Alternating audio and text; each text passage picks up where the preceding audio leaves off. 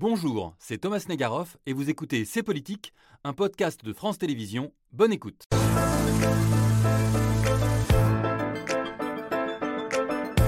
Emmanuel Macron de retour d'Afrique, où il a tenu à rappeler dans différents pays et sur tous les tons que le temps de la France-Afrique, c'est fini.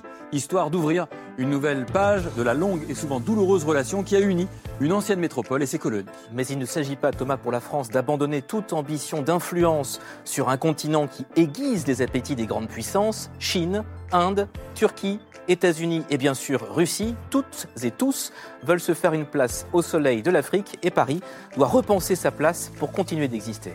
Mais la France peut-elle réinventer sa relation avec l'Afrique en dépassant le fardeau colonial? Le continent est-il à l'aube d'un nouveau partage à l'image de celui de la fin du 19e siècle? Les Africains peuvent-ils tirer profit de cet appétit des grandes puissances? On ouvre le débat avec nos invités.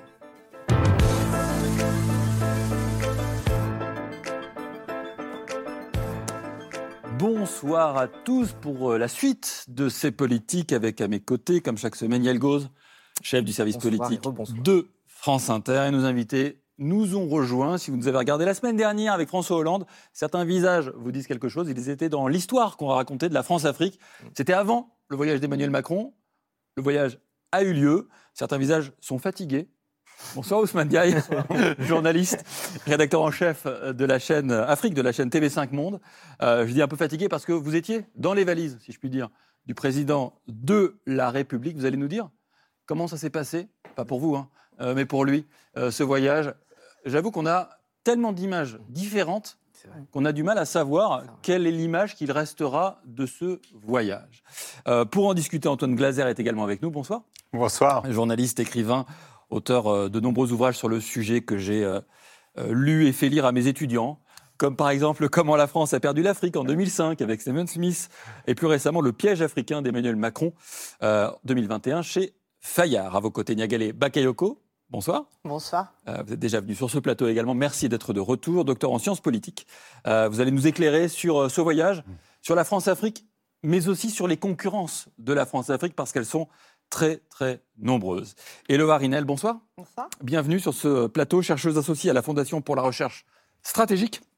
Vous connaissez très bien le continent. Vous êtes d'origine malgache, si je ne me trompe pas. Vous avez d'ailleurs été conseillère du président de la République à Madagascar. Madagascar, on en fera un, un zoom à un moment donné parce que c'est un des lieux où se joue la conflictualité entre les grandes puissances, la France historiquement, mais la Chine, très Entre présente de plus en plus. On y euh, reviendra. Alors, pour qu'on parle, on aime bien le faire avec elle au début de chaque euh, émission et de chaque débat de ces politiques, on va poser les bases. Yael, faites-nous un résumé évidemment brillant de ce déplacement présidentiel en Afrique. Le plus concis possible. Quatre pays en quatre jours. Gabon, Angola, Congo RDC. Voilà, c'était 11 prises de parole en tout et une diplomatie dite du saut de puce pour tenter de corriger l'image de la France en Afrique. Donc, Gabon, Angola, Congo et RDC, avec parfois un, un naturel qui revient malheureusement au galop. Grosse, grosse gêne d'Emmanuel Macron, c'était vendredi à Brazzaville, quand Denis Sassou Nguesso, qui est au pouvoir depuis 40 ans, lui réserve un accueil fastueux euh, à l'ancienne, tapis rouge, affiche célébrant l'amitié entre les deux pays, berline de luxe d'ailleurs. Le président français ne s'est pas arrêté longtemps, même pas une nuit sur place. Réminiscence, Thomas, d'un d'un folklore diplomatique, justement aux antipodes de ce que voulait faire Macron sur place, Hmm. euh, dont l'objectif était surtout de faire profil bas, un seul mot d'ordre, humilité. Cet âge de la France-Afrique est bien révolu. Mais j'ai parfois le sentiment que les mentalités n'évoluent pas au même rythme que nous. Quand je lis, j'entends, je vois qu'on prête encore à la France des intentions qu'elle n'a pas, qu'elle n'a plus. Voilà comment Emmanuel Macron résume ce que doit être la nouvelle place de, de la France en Afrique. Compétition économique, oui. Euh, paternalisme politique, certainement pas. D'ailleurs, toutes les bases militaires françaises en Afrique seront désormais euh, co-gérées avec le pays hôte. Et ce nouveau logiciel-là, bah, il l'a décliné au Gabon pour aider le pays à protéger sa biodiversité, et puis aussi en Angola pour accélérer les coopérations agricoles, euh, alimentaires. Une tournée express pour contrer aussi bah, ce sentiment anti-français qui monte sur le continent, pour que la France soit perçue comme un partenaire, pas un grand frère. C'était l'objectif de ce voyage, sans doute trop rapide évidemment, pour produire tout de suite ses effets. On va quand même essayer d'y euh, d'y travailler quand même, à essayer de réfléchir à- aux effets à court terme, à moyen terme, peut-être même à long terme euh, de ce voyage. La fin du précaré, c'est aussi l'expression qu'a employée euh, Emmanuel Macron pendant son voyage, qui n'était pas que dans des pays francophones. L'Angola n'a jamais été une colonie euh, française. Donc c'est euh, un voyage effectivement à plusieurs, euh, plusieurs niveaux. Ousmane, Ousmane Diaye, je le disais, vous étiez avec le président de la République, vous avez couvert pour votre média TV5 Monde ce, ce voyage. Quelle est l'image que vous gardez, vous? Et quelle est l'image que vous pensez qui restera de ce voyage Euh, le palais de la nation, chez Félix Tshisekedi, cette forme de passe d'armes qui, à mon avis, résume le malentendu euh, entre une bonne partie des dirigeants ou une bonne, bonne partie des Africains et la, et la France. Donc c'est la RDC hier C'est la RDC à voilà. Il est interpellé sur ce qu'on a qualifié de compromis à l'africaine par Jean-Yves Le Drian à l'époque, c'est-à-dire c'était la réélection du président Hott, Félix Tshisekedi, qui a été réélu avec une contestation, avec des résultats. Une bonne partie, à la fois des observateurs nationaux et internationaux, ont démontré qu'il n'était pas le président élu. Donc, à un moment donné, la réalité des rapports de force au Congo a fait qu'il est devenu président. Et c'est ce que, à l'époque, Jean-Yves Le Drian, qui n'était pas d'accord, la France qui n'était pas d'accord avec cette élection, a qualifié de compromis à l'africaine. Pendant un moment, il tente, je pense, de défendre quelque chose qui n'est pas défendable, au fond. C'est-à-dire ce qu'il venait de dire précédemment sur la liberté de la presse, sur la démocratie, etc., était aux antipodes, finalement, de ce qui se passe. Pour moi, ça résume toute la contradiction française qui est de dire de tenir debout les Lumières, la démocratie. On va vous apporter euh, enfin, une sorte de modèle. Et puis l'impossibilité, c'est la réelle économique, qui est que la- aucun pays, aucune grande puissance ne peut se passer du Congo. C'est un géant, c'est c'est le plus grand pays francophone au monde. 100 millions d'habitants 100 millions d'habitants, 2 millions de kilomètres carrés, des frontières avec, avec une bonne partie, quasiment 8, 8 à 9 pays d'Afrique. Donc je pense que la réalité rattrape toujours. C'est la même chose au Congo-Brazza. Euh, oui, c'est pas le modèle idéal euh, enfin, que la France préférerait, mais on y va. Enfin, Je, pense que c'est une schizophrénie et, et- et qui, à un moment donné, quand même, moi je pense qu'il y a un truc qui est intéressant. Paradoxalement, le plus intéressant, c'est pas quand vous me posez la question, qu'est-ce que je retiens du voyage Je parle de Kin, mais le plus intéressant, c'est pas encore Kin, c'est le lundi quand il décide de s'adresser depuis l'Élysée Oui. Ouais, ouais. à, Avant de partir. euh, avant de partir. Et je trouve que ça, il, il apporte une rupture historique. Euh, moi, je faisais partie des gens qui en, a- qui en avaient un peu marre du président français qui fait un discours à la jeunesse africaine depuis Ouaga. Je- il n'est pas président. euh, enfin, je, je trouve que l'interlocuteur du président français. C'est vrai que, les pardonnez-moi, Français. on n'imaginerait pas un président française. africain venir parler à la jeunesse Oui, française. et donc, je, je- je trouve que ça, c'est une bascule. C'est les discours de Brazza, les discours de Ouaga, les discours de Dakar comme Sarkozy, il y en a marre. Ils auront une tradition. Et en plus, tant mieux, parce que ça s'est toujours mal passé. Le discours de Dakar, tout le monde est d'accord que c'est pas bien. Le discours de Ouaga, moi, je fais partie des gens qui pensaient que cette façon d'être euh, face à des jeunes Africains et de les admonester chez eux n'était pas, était pas acceptable. Et là, je pense que euh, on rompt le, une sorte de, de schéma qui était un schéma de surdité qui était absurde. Niagale Bakayoko, est-ce que euh, vous partagez cette analyse? Est-ce que vous avez vu dans ce voyage davantage de rupture que de continuité?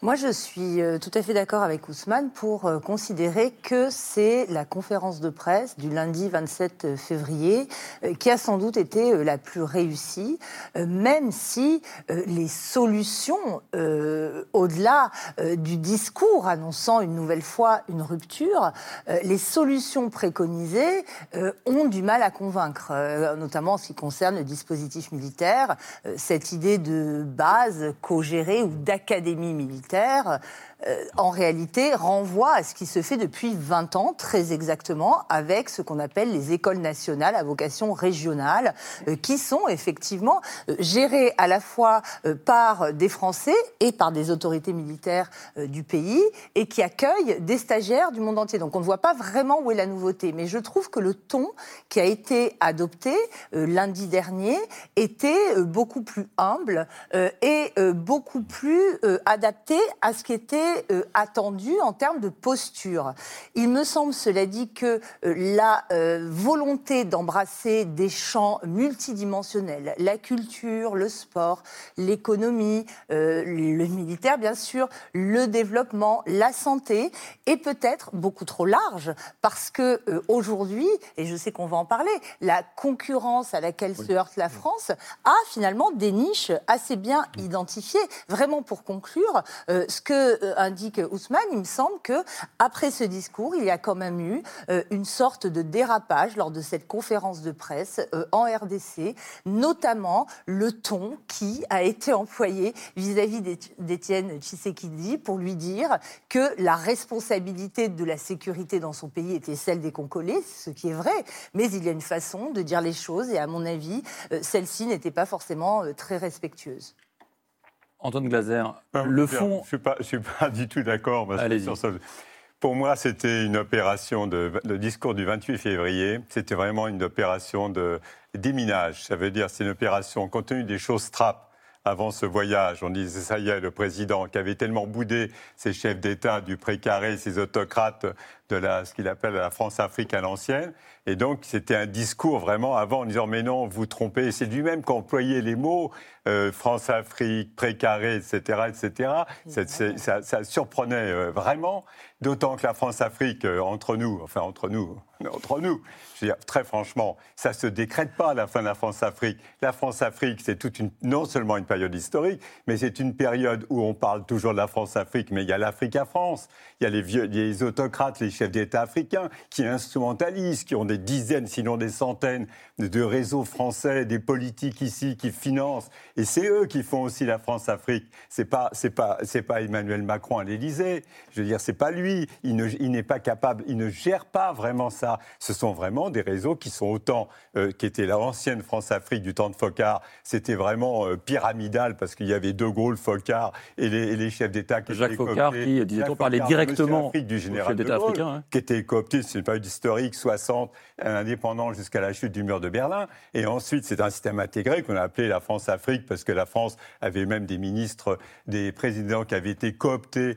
euh, finalement par la France, qui avaient été ministres dans les gouvernements français, comme Houphouët-Boigny ou Sangor, ou qui avaient crapahuté avec l'armée française euh, en Algérie, en Indochine, comme euh, Eyadema et Bokassa en Centrafrique. Donc ça, c'était la France-Afrique. C'est fini, ça. Ah, c'est fini, sauf que Enfin, c'est fini. hein. C'est Ouais. l'Afrique c'est fini, Il faut savoir qu'est-ce que ça veut dire la il y a France. une sorte On va y revenir. Afrique à France, ça veut dire, en fait, ce qu'on appelle, c'est pour ça qu'on ne peut pas décréter comme ça à la fin de la France-Afrique.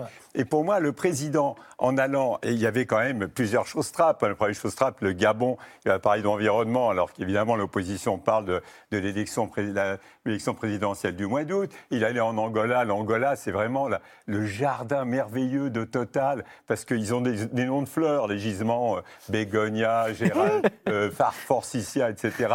Donc il fallait parler surtout agriculture. Et c'est, enfin, il y a un piège quand vous voyez quand de- Denis Sassou Nguesso qui accueille Emmanuel Macron qui lui dit Vous êtes dans le palais des gouverneurs de l'Afrique équatoriale française, au secours. Voulais pas Emmanuel. Macron qui était atterré. Et puis le vrai sujet, la vraie rupture, où il a, à mon avis, il était fatigué. Ça a été effectivement, comme l'a dit Ousmane Diaye, en, R- R- en RDC, République démocratique du Congo, il y a eu un échange entre lui et Étienne Tshisekedi. C'est ça qui restera pour moi de ce voyage.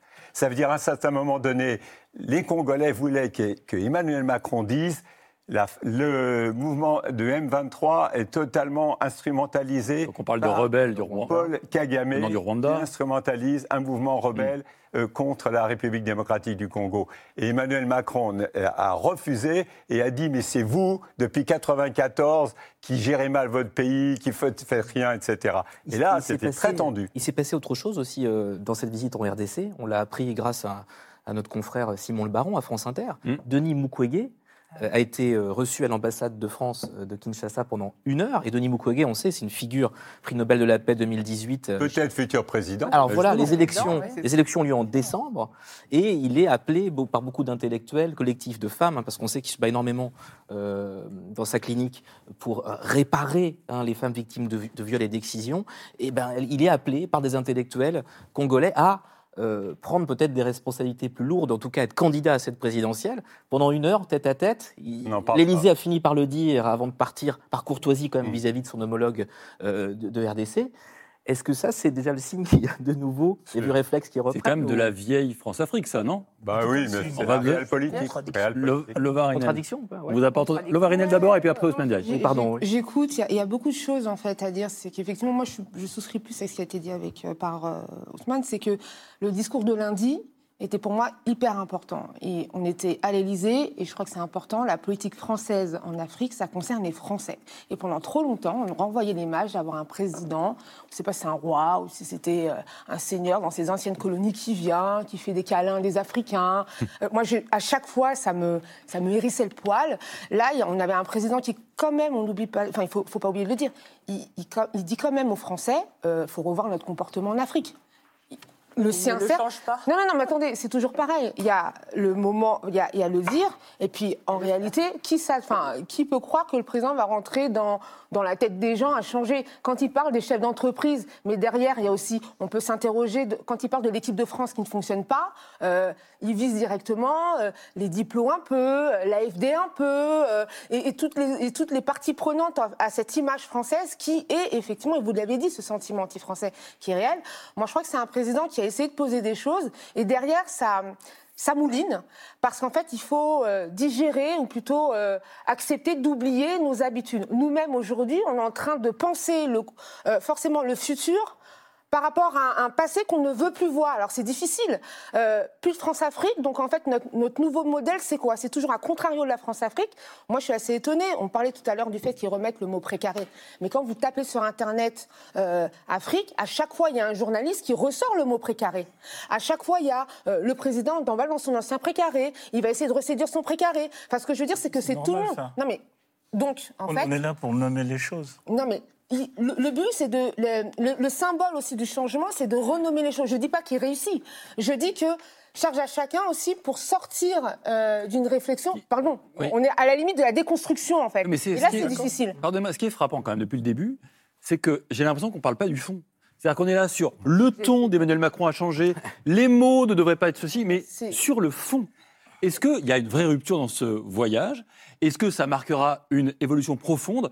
Parce que quand Antoine Glaser dit la, la France-Afrique, c'est aussi l'Afrique-France, donc en gros, c'est pas que l'Élysée qui va décider. c'est ça, ouais. Donc, euh, est-ce que ces voyages sont utiles Ah, Niagalé?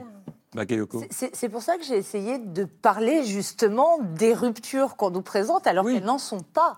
Euh, et je pense qu'il est extrêmement important de rentrer dans le détail de ce qui va se faire.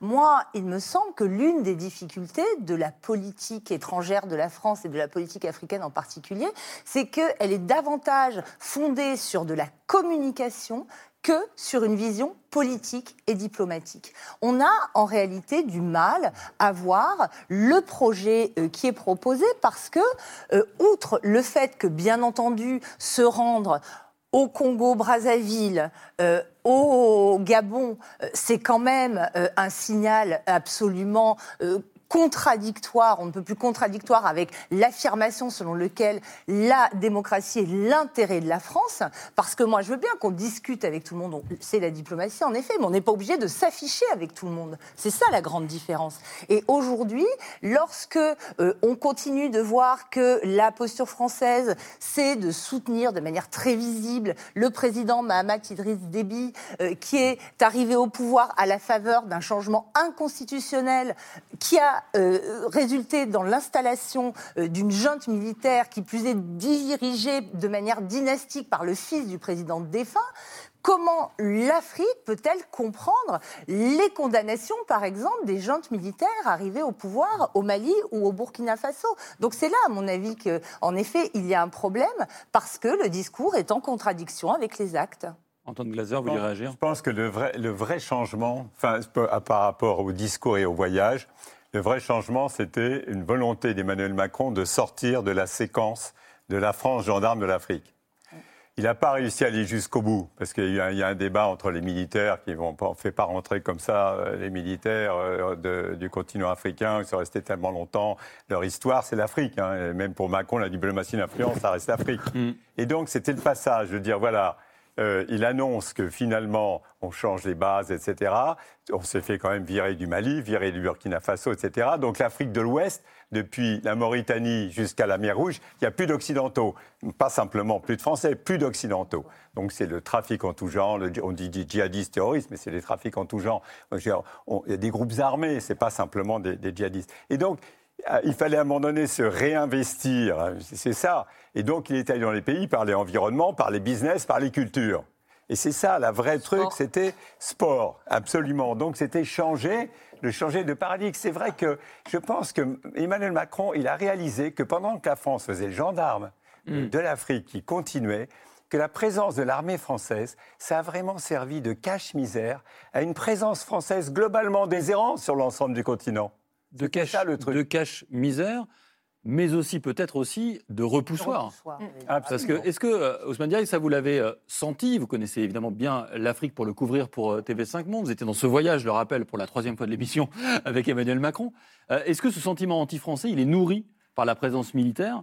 Et que du coup, bah, il si on veut maintenir l'influence, parce que crois que personne ici n'imagine que la France n'a pas envie d'avoir d'influence en Afrique, ça doit passer par autre chose. Moi, j'ai déjà un désaccord fondamental dans le débat. Moi, le sentiment anti-français n'existe Oui, pas. C'est un mythe. ouais. Le- Il y a deux mythes qu'il faut déconstruire, deux, deux totems et deux tabous. Euh, la France-Afrique, c'est un mythe. Le- la mort d'un mythe est impossible. Enfin, Oui. la France-Afrique ne peut pas mourir parce que dans tous les espaces, il y a des réseaux souterrains et parallèles. On ne peut pas liquider ce projet de liquidation finale de tous les réseaux parallèles parce que l'intensité de l'histoire entre l'Afrique, l'histoire humaine, l'histoire des migrations est tellement fort, les réseaux, les réseaux parallèles sont tellement forts que ça n'a pas de sens. Juste, Donc, je la fin juste, de la quand vous dites- quand vous dites- est une sorte d'impasse. Quand vous dites réseau, on a, on a d'appareil. l'impression que c'est tout euh, euh, Caché. caché et négatif. Non, vous dites aussi, En fait, euh, il y a des choses si historiques, voulez, culturelles, etc. euh, si, si vous voulez, euh, euh, la, la- la question n'est pas. Enfin, on ne peut pas tuer quelque chose qu'on- enfin, Oui. qui, qui n'a pas vocation à mourir. Ça, c'est euh, très important. Maintenant, le vrai problème des réseaux souterrains, c'est leur transparence, c'est le rôle qu'ils jouent pour des décisions qui engagent la nation Et Euh, et dans des façons obscures. Pour moi, le problème de, de, de- enfin, de, de ce type de relation, c'est la, la principale question, la question de la transparence. C'est-à-dire quand vous prenez l'affaire Elf, c'est pas tant que Elf veut faire du business au Congo qui me gêne. C'est ce qui est gênant, c'est que euh, on se retrouve dans, dans le cadre d'une enquête judiciaire à voir que Elf finançait, il y avait de l'ingérence dans la politique intérieure, il y avait de l'ingérence dans le choix des Congolais. Pour moi, c'est ça la matrice du problème. Le premier, il est politique. Deuxième désaccord fondamental dans le débat, le sentiment anti-français n'existe pas parce que ce qui s'exprime aujourd'hui pour moi est une lame de fond qui prend euh, source au moins depuis 20 ans. C'est-à-dire, je rappelle toujours qu'il y a en 2003, Alpha Blondy, une des icônes du Oui. continent, chantait avec la jeunesse africaine en écho Armée Armée française, française, allez-vous-en en 2003. Le Sénégal, sous Sarkozy, a voulu fermer les bases militaires avec le président Abdoulaye Wade après le discours de Dakar. Donc il y, a- il y a un truc, il y a, il y a une forme de processus euh, qui est devenu assez, qui s'exprime de façon assez, assez, euh, enfin, assez bruyante ou assez violente qu'avance dans la génération précédente, parce qu'il y a une génération d'Africains qui a grandi avec quoi? Qu'ils ont 25 ans, 20 ans, ils ont grandi avec euh, en France, hein, la façon dont tu vois la France, donc euh, les bases militaires, la tentative de réécriture de l'histoire coloniale sous Chirac, les bienfaits de la colonisation qui étaient d'une violence extrême pour ces jeunesses-là, En qui sont 2005. mobilisés sur ça. C'est pas un sentiment sur le discours ça de Dakar. Et pourquoi vous dites c'est pas Non, pourquoi mais vous dites qu'il n'y a pas de sentiment anti-français C'est pas du sentiment, c'est-à-dire c'est une contestation légitime de la politique africaine Oui, de la France. c'est pas un sentiment, avec vous des dites. faits qu'on Ah oui, euh, le, d'accord, le fait de fondé, dire au un sens où c'est sentiment fondé, minore une question Compris. Éminemment politique et légitime. C'est-à-dire, je vous donne un exemple. Hmm. Le jeune, au Sénégal, il y a un mouvement qui s'appelle France Dégage. C'est clair. Mais ces jeunes-là, ouais. ces jeunes-là, ils disent que c'est les rapports de domination économique qu'ils pointent. Mais le soir, quand vous discutez avec eux autour d'un thé, vous leur dites c'est quoi votre projet? Allez étudier à la Sorbonne. C'est compliqué en fait. Pour celui-là, est-ce qu'on peut dire il est la France? Il n'est pas dans le sentiment. Il est dans un processus de contestation politique qui devient de plus en plus violent parce qu'il y a de la surdité en face. Et c'est très violent sur les réseaux sociaux quand même. Parce qu'il y a de la sentiment surdité, il y a des années. Il y a des années, c'est-à-dire le La surdité, c'est-à-dire du côté de la. France. Du côté de la France, c'est-à-dire on, ne- on, on minore ces processus-là. Par exemple, le fait de dire c'est un sentiment, c'est de le minorer. Les, les gens disent, écoutez, les rapports, euh, par exemple, vous avez de grandes enseignes françaises qui viennent, qui liquident toute l'économie de survie des petites mamans commerçantes. Mais vous voulez qu'on leur dise, on vous aime, hein, c'est, venez. C'est pas contre vous. Euh, oui, c'est ça. Donc, donc, en fait, c'est-à-dire, ce qu'on appelle ici sentiment anti-français, c'est souvent la destruction de petites vies au quotidien. Hein. Faut pas, c'est pas que du. Et donc, je pense qu'il faut lever et déconstruire ces deux concepts, France-Afrique et sentiment anti-français, parce que ça renvoie à des choses plus graves et plus sérieuses. Et qui sont extrêmement présentes, ces, ces- ces- ces mots euh, France dehors, France dégage, sur les réseaux sociaux. Je voudrais prendre un exemple quand Emmanuel Macron est passé par le Gabon, vous avez une, une YouTubeuse, une cyberactiviste suisse-camerounaise, Ah euh, dont on, voilà, plus ou moins sur le proche plateau. du Kremlin, qui s'appelle Nathalie Yamb, 53 ans, et qui a dit ceci, euh, vous allez voir son message, euh, très critique vis-à-vis de la visite au Gabon, euh, pour dire voilà, euh, il n'y a aucun accord à avoir au Gabon avec la France, vous avez détruit euh, vos forêts pour développer, vous enrichir, maintenant vous voulez venir chez nous, allez replanter vos arbres chez vous, on fera ce qu'on veut du bassin du Congo pour nous développer, fin de citation.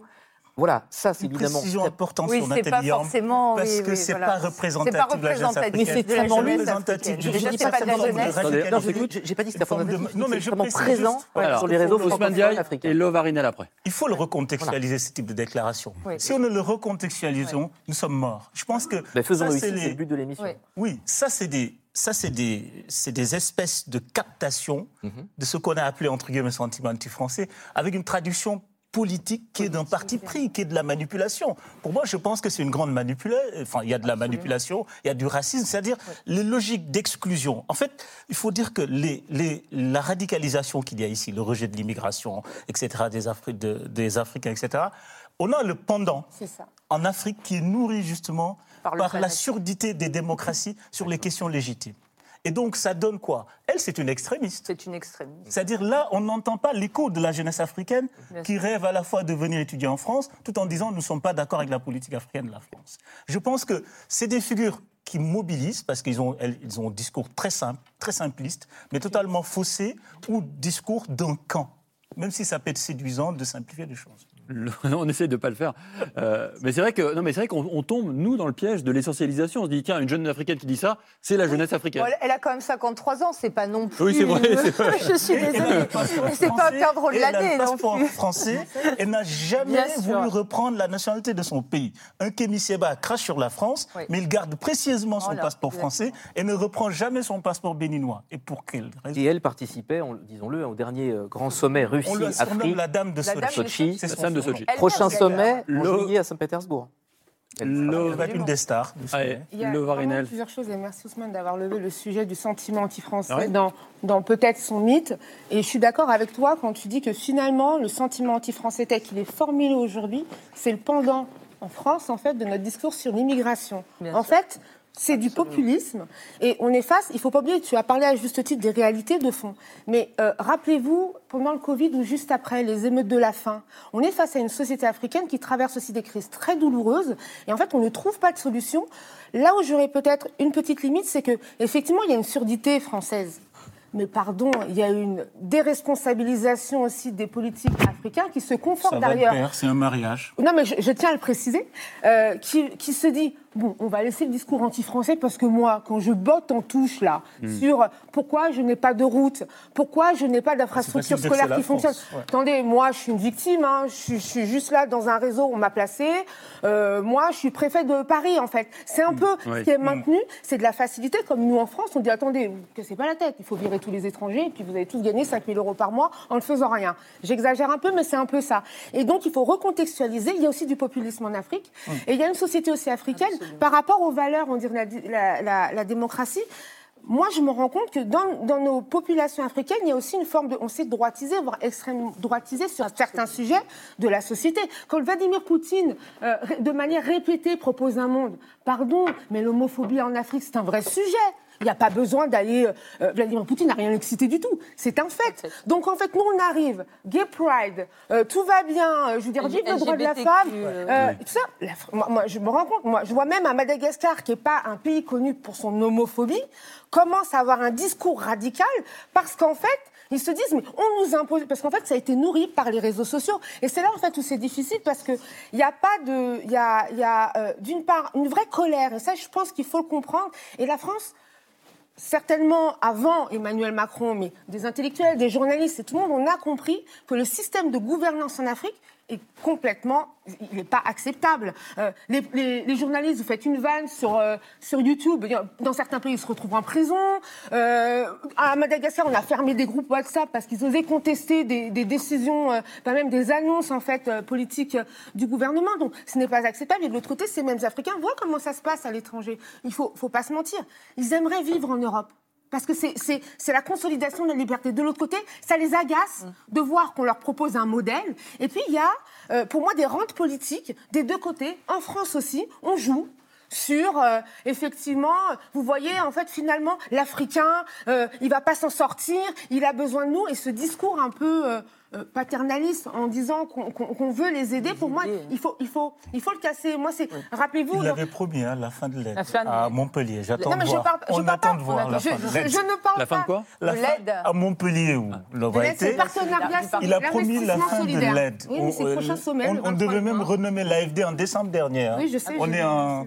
Agence de développement. l'investissement durable la, deadline, c'était décembre. Et pour le moment, rien n'a été fait.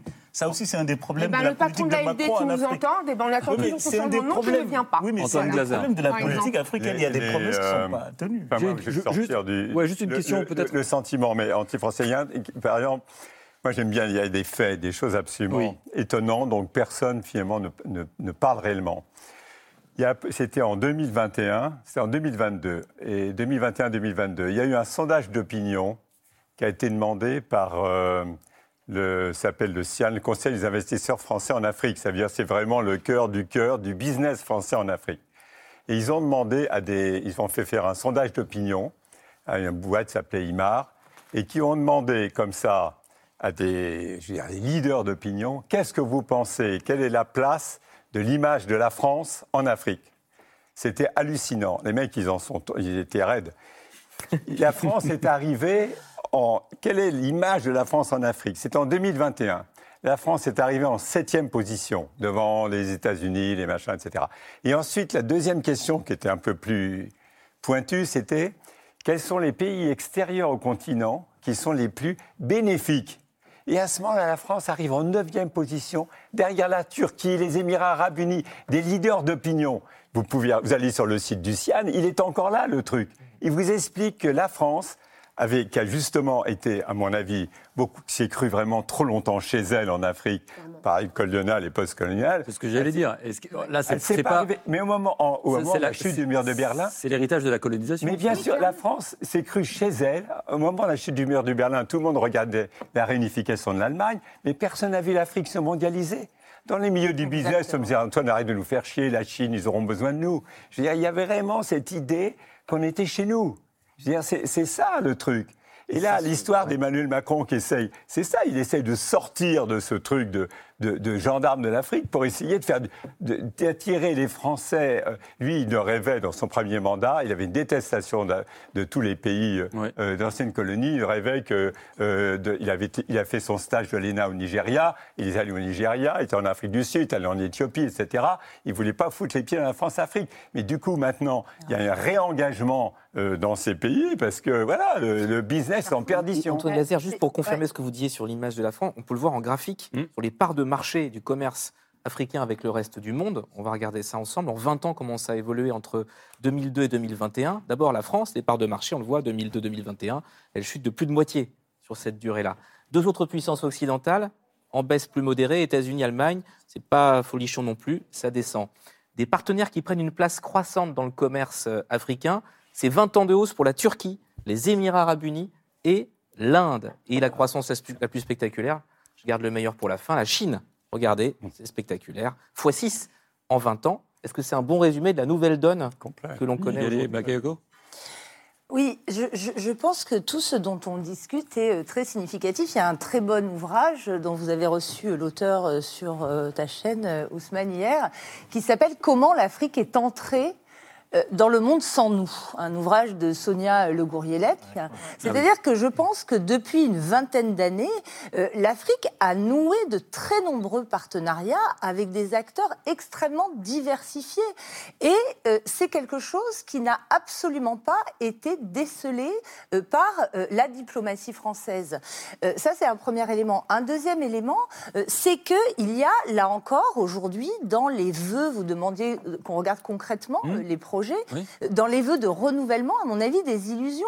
Quand on parle de travailler avec les sociétés civiles, avec les diasporas, tous les travaux de recherche démontrent qu'aujourd'hui, ce sont les acteurs les plus majoritairement conservateurs en réalité. Il y a une grande euh, hostilité ou ressentiment, notamment chez les diasporas euh, africaines, y compris celles qui sont ici, en raison des politiques de regroupement familial, etc.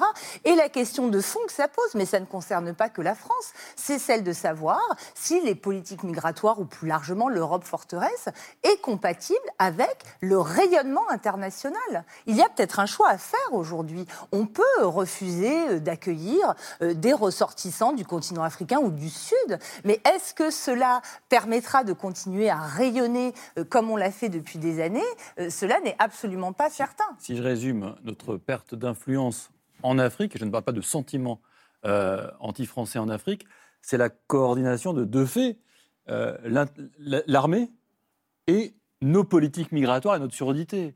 Euh, juste qu'on revoie le graphique, parce qu'il y a quelque chose d'intéressant. Est-ce qu'on peut le revoir, le graphique Il n'y a pas la Russie. Voilà, il n'y a pas la Russie.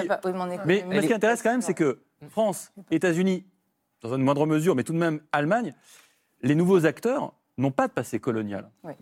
avec l'Afrique. En quoi c'est important, Ousmane Diaye C'est important parce que le, le, enfin, le contentieux, euh, le, contentieux n'existe pas. Aujourd'hui, vous, vous prenez le, l'histoire postcoloniale, elle n'a pas été soldée. C'est les économies africaines.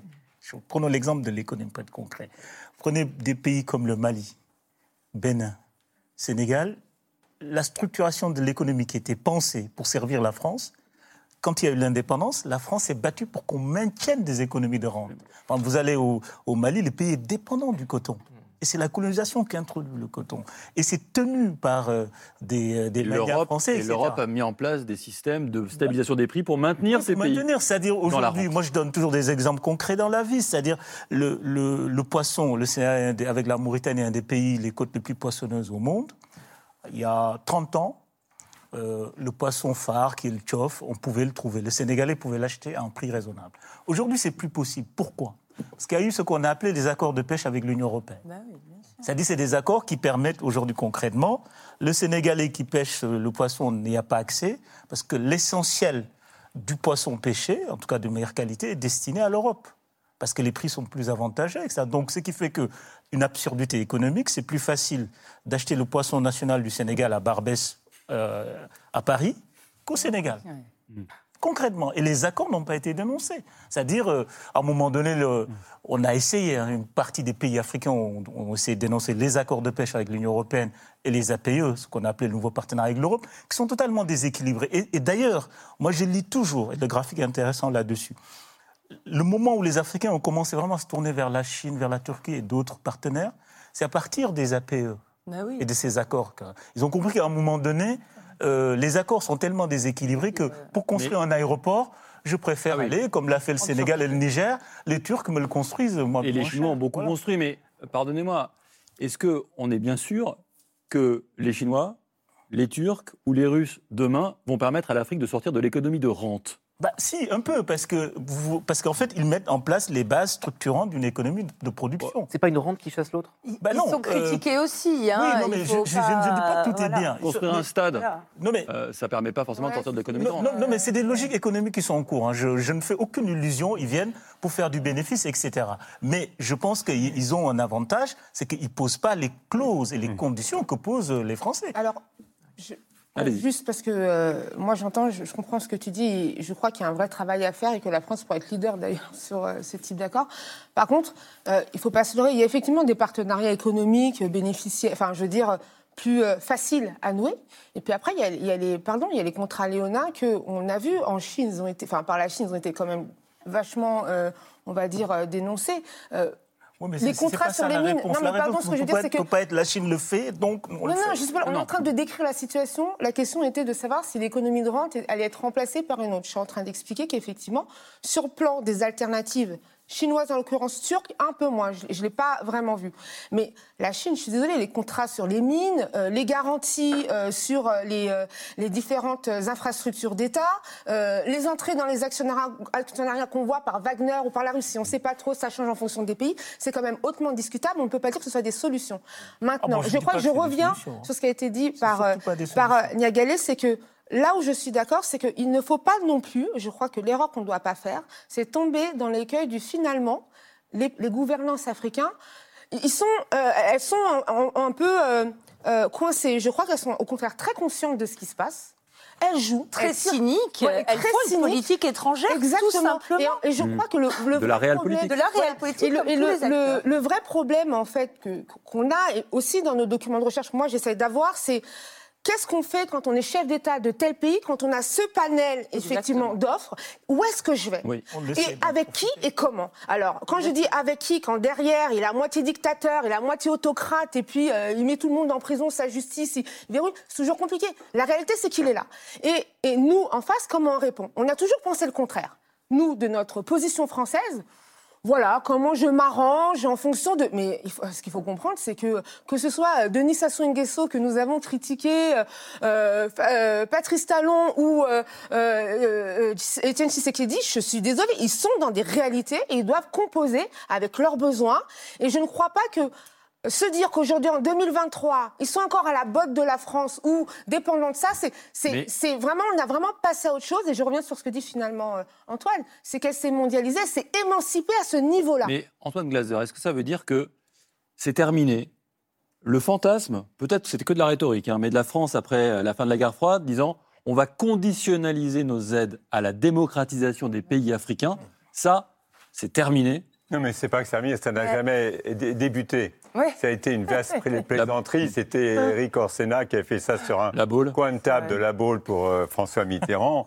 Mais ça C'est bidon. C'est tout. Mais, mais, mais, Il mais, va un peu mais- loin mais quand même. François, Mitterrand a là. toujours été euh, et resté en sa tête un ministre, paix à son âme, de la France d'outre-mer.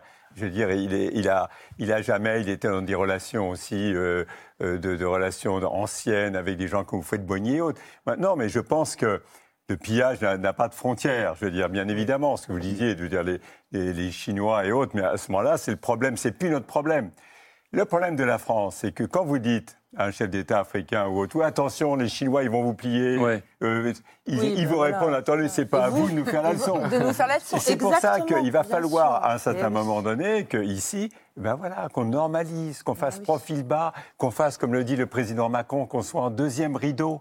Ça veut dire qu'on la ramène moins. On la ramène moins. Et puis qu'on, c'est ça qui est extrêmement fait important. Et, moment. et- et aussi, moi, ce qui me paraît important, c'est- moi, je, Pas en je- RDC. Moi, je suis un, un peu en désaccord euh, euh, avec Antoine de ce point de vue-là. Moi, je pense que la politique de conditionnalité euh, par rapport aux questions de gouvernance et de démocratie est une réalité, non pas seulement du côté de la France, mais plus largement des acteurs occidentaux. La difficulté, c'est le double standard, c'est l'incohérence. Et c'est ça qu'on reproche aujourd'hui. C'est-à-dire qu'il y a euh, certains pays où l'on accepte que la gouvernance Hmm. soit autoritaire, qu'il y ait des violations de droits de l'homme. On accepte des changements Mais moi, je- moi, je ne inconstitutionnels de juge- régime. je ne juge pas, Non, non, non, moi, je sais. Non, non, mais bien Si sûr. ça se passe comme ça, Non, mais- mais je veux dire, le, problème, c'est l'absence de, de- Au-dessus du bien du mal. Le, le problème, c'est l'absence de cohérence aujourd'hui de la politique étrangère et c'est ce que répondent la plupart de ceux qui contestent les Occidentaux. Parce qu'il faut se rendre compte que la France, bien sûr, c'est la plus visible parce que c'est celle qui s'expose le plus par choix. Mais en réalité, on est face à un mouvement de fond, je suis d'accord, de rejet de ce que propose l'Occident parce que ces promesses démocratiques n'ont pas été tenues en réalité. Donc si on vous suit, il n'y a pas de naïveté. Et la preuve, c'est la diplomatie qu'on appelle la diplomatie du, yuan. Vous savez que la Chine, pour, pour euh, fournir ses infrastructures, ses infrastructures, faire ses routes, euh, euh, investir dans des pays africains, conditionne les aides à certains critères, notamment Pas la diplomatiques. démocratie. Pas la Pas la démocratie. démocratie, Et surtout, ne reconnaissez pas Taïwan, sinon on ne vous aidera pas. Mhm. Et aujourd'hui, on a regardé avec Thomas, hein. il y a un seul petit État euh, sur le continent africain, un seul sur 54 pays, hein, Ouais. qui est euh, l'Eswatini, c'est l'ex-Swaziland, en Afrique australe, entre le Mozambique et euh, l'Afrique du Sud. C'est le seul qui maintient aujourd'hui, dans la douleur, des relations avec Taïwan, parce que la Chine met une Ah, pression de malade pour que le pays lâche. Euh, il y avait deux autres alliés avant de Taïwan, c'était Sao Tomé Burkina et Burkina Faso, Burkina Faso. qui ont lâché en 2016 sous pression chinoise. Voilà, donc pour Pékin, tous les moyens sont bons quand même. Et il n'y a pas que les ressources en hydrocarbures qui, qui les, in- qui les intéressent, du coup. Oui, bah, bah, je pense qu'il y a enfin, il y a même des ruptures importantes. hein. Par exemple, là, en France, on a beaucoup fait focus sur la question militaire. La Chine avait un principe de non-déploiement militaire qu'elle a rompu en Afrique dans À une totale discrétion. Non seulement à Djibouti, ils ont une base, mais ils sont, ils sont présents au Mali. hein. Pour, la, pour la première fois, il y avait un contingent euh, chinois Ouais, ouais. au Mali. Donc, donc je pense qu'ils ils sont dans une volonté de puissance qui est claire. Maintenant, euh, la conditionnalité, pourquoi pas, comme dit Niagal, je suis d'accord. Mais le problème, conditionnalité avec la démocratie, tout, est question de où on met le curseur. C'est ça le problème. C'est-à-dire qu'il y a une forme d'incohérence qui a toujours existé. Euh, quand, vous prenez l'exemple qui est très connu, hein, à un moment donné, on a laissé, parce que c'était un partenaire stratégique militaire fort, le Tchad était un partenaire, alors que tout le monde sait que ce n'était pas une démocratie. Et puis, deuxième problématique qui est très importante, que la France porte comme un fardeau, c'est-à-dire, euh, au nom de la démocratie, il y a eu des ingérences qui ne sont pas justifiables. C'est-à-dire, moi, j'ai toujours considéré que un, un contentieux électoral interne dans un pays qui se finit par une intervention militaire de l'armée française qui déloge un des candidats et qui dit il faut recompter. Et l'époque on installe- Gbagbo, on est en- c'est-à-dire en que Côte d'Ivoire. c'est- on est- Côte c'est la d'Ivoire, Côte d'Ivoire, 2000, c'est- euh, c'est- 2000, C'est la Côte d'Ivoire, il y a deux candidats, Gbagbo, Ouattara, pour ceux qui n'ont pas 2001. suivi. Ouattara, il se trouve que par hasard, c'est un ami de Nicolas Sarkozy, qui était le président de la République française. Et donc, qu'est-ce qui se passe? Euh, On a mal compté, etc. Lui, il dit qu'il faut recompter. Euh, Sarkozy dit qu'il faut sortir du palais, il ne sort pas, deadline. Euh, Ils vont chercher Gbagbo. oui, ils vont le chercher avec sa femme. Et, ce- je trouve que ça aussi, c'est des, tournants incroyables, incroyables. Et ils le font, c'est très important, avec le désaccord des Africains. Ça, L'Union africaine n'était pas pour une intervention militaire. C'est la même chose qu'en Libye. La France est Comme entrée en guerre. La France est entrée en guerre. Le Mali est différent parce que c'est une question internationale. Mais les deux dernières grandes guerres françaises en Afrique, c'est des guerres euh, d'ingérence. C'est-à-dire c'est pour régler des questions de politique intérieure que l'armée française est engagée envers un camp. Et ça laisse des traces. Aujourd'hui, euh, quoi qu'on puisse dire, hein, Alassane Ouattara a beau donner, a beau nouer des partenaires, etc., il y aura un soupçon, il y aura une forme de méfiance et de résistance. Je pense que les conditionnalités démocratiques, c'est piégeux parce qu'on ne sait jamais où est le curseur de la démocratie Et- pour la France. hein. Moi, et- je ne sais pas où Et on elle l'a est. vu, parti- pardon, et on l'a vu particulièrement avec le fait que la France ne s'est pas véritablement opposée au troisième mandat euh, que euh, Alassane Ouattara a réussi Oui, à exercer en violation le gars, de toutes le les gars règles. est démocrate. Voilà. Euh, il y a six mois, il est recevoir. On peut le Voilà. recevoir comme Kadhafi au palais avec une tente. Un an, un an plus tard, il faut envoyer l'armée française pour le déloger. Quelle est la logique? Il y a- Le Varinel, et puis j'aimerais quand même qu'on fasse un petit zoom sur, sur Madagascar quand même.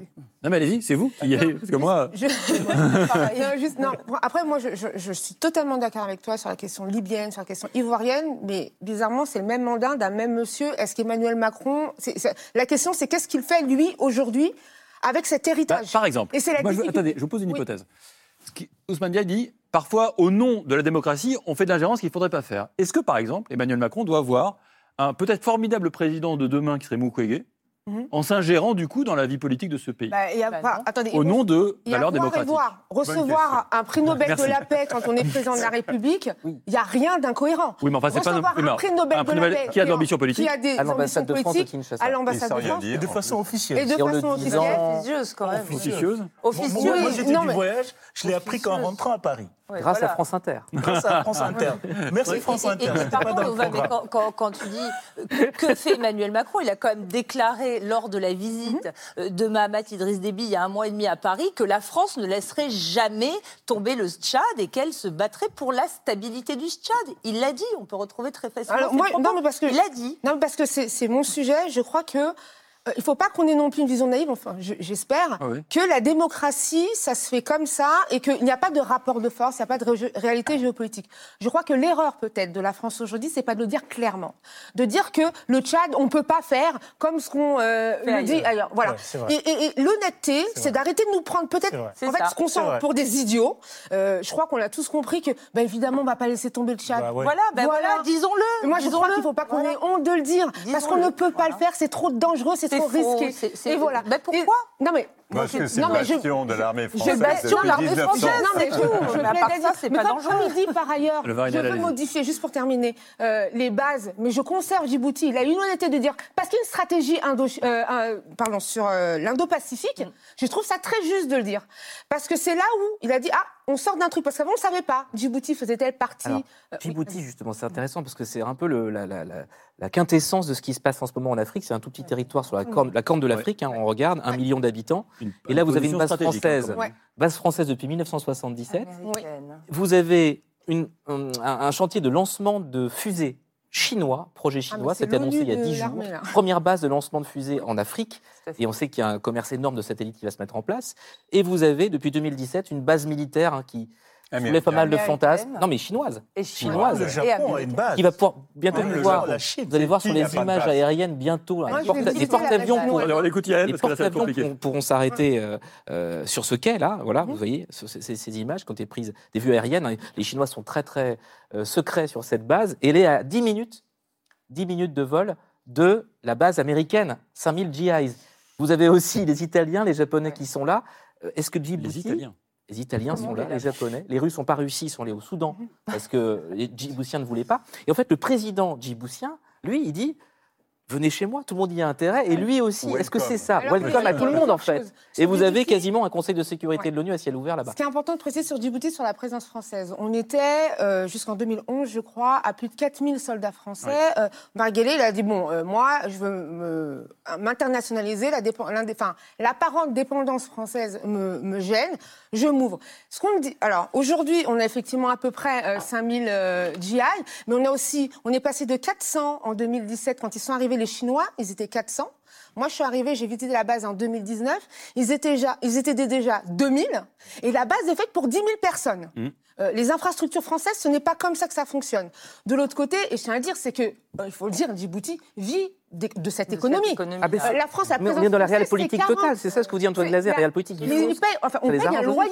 On- On n'est pas accueilli. Il y a un loyer. La France paye 40 millions de dollars aujourd'hui pour sa présence. C'est un loyer. Donc, euh, il n'est pas non plus la victime d'un Ah truc. non, je dis pas victime, paye- c'est un non, mais autre- je- voyez, juste le pour- président pour faire un nouveau Dubaï. comprennent qu'il y a un business en plus de cette présence, c'est que lui, il a considéré Antoine Djibouti, Glaser. C'est incroyable parce que c'est l'endroit où les, il y a les Chinois et Américains sont les plus proches ouais. les uns des Oui, autres. Ouais. J'ai dit 10 minutes de vol, c'est moins que ça, c'est 10 km. Ils vrai, sont ouais. en train de ouais. parce qu'ils disent que les, quand leurs euh, aviateurs atterrissent euh, sur la base américaine, que les Chinois, ils les empêchent de regarder, etc. Donc il y a déjà un vrai truc. Les Français, pendant des dizaines d'années, enfin depuis les indépendances, ne payaient pas la base. Oui. Considéraient qu'ils assuraient la sécurité du pays, Ancienne colonie. que les anciennes colonies, que les familles étaient là, donc il n'y a pas besoin. Les Américains sont arrivés avec les Allemands, ils ont commencé, je crois, à mettre 60 millions d'euros. Et maintenant, les Français, ils veulent absolument garder leur base, s'appelle euh, Héron, je crois.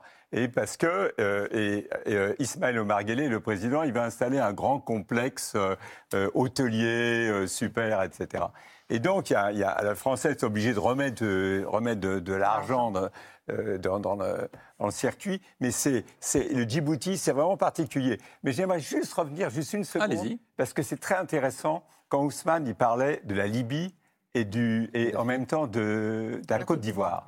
En fait, la force de la France, la diplomatie d'influence quand vous êtes, euh, quand vous êtes à l'Élysée, c'est que vous avez, toujours, vous, votre, vous avez toujours un ambassadeur de France qui est directeur des opérations de maintien de la paix. Et pendant des années et des années, c'est la France qui faisait voter les résolutions.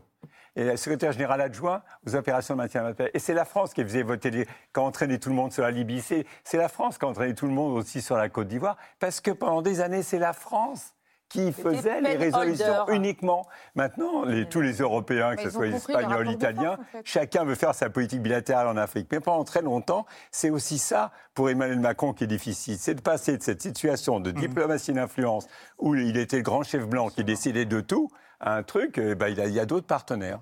Merci. On n'aura pas du tout parlé de Madagascar, dis donc. Eh ben, On fera une spéciale. next time. On fera une... next time, on fera une spéciale. Je suis vraiment désolé.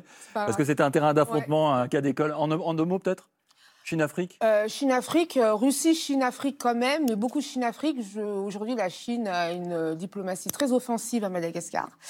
Et, euh, et la question, c'est de se dire qu'est-ce que va faire la France pour, euh, pour résister à ça? Parce qu'il y a un enjeu euh, géopolitique Merci. sur la zone. Merci à tous d'avoir participé à cette euh, discussion.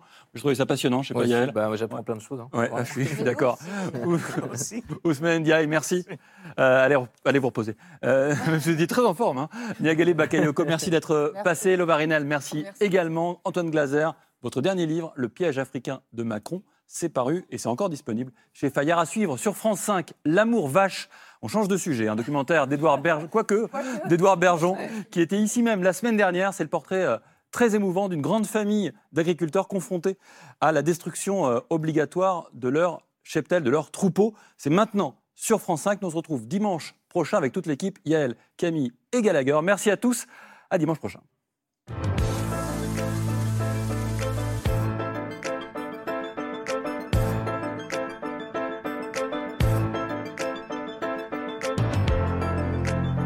C'était C'est Politique, un podcast de France Télévisions. S'il vous a plu, n'hésitez pas à vous abonner pour ne rien manquer. Vous pouvez également nous retrouver en vidéo sur France.tv.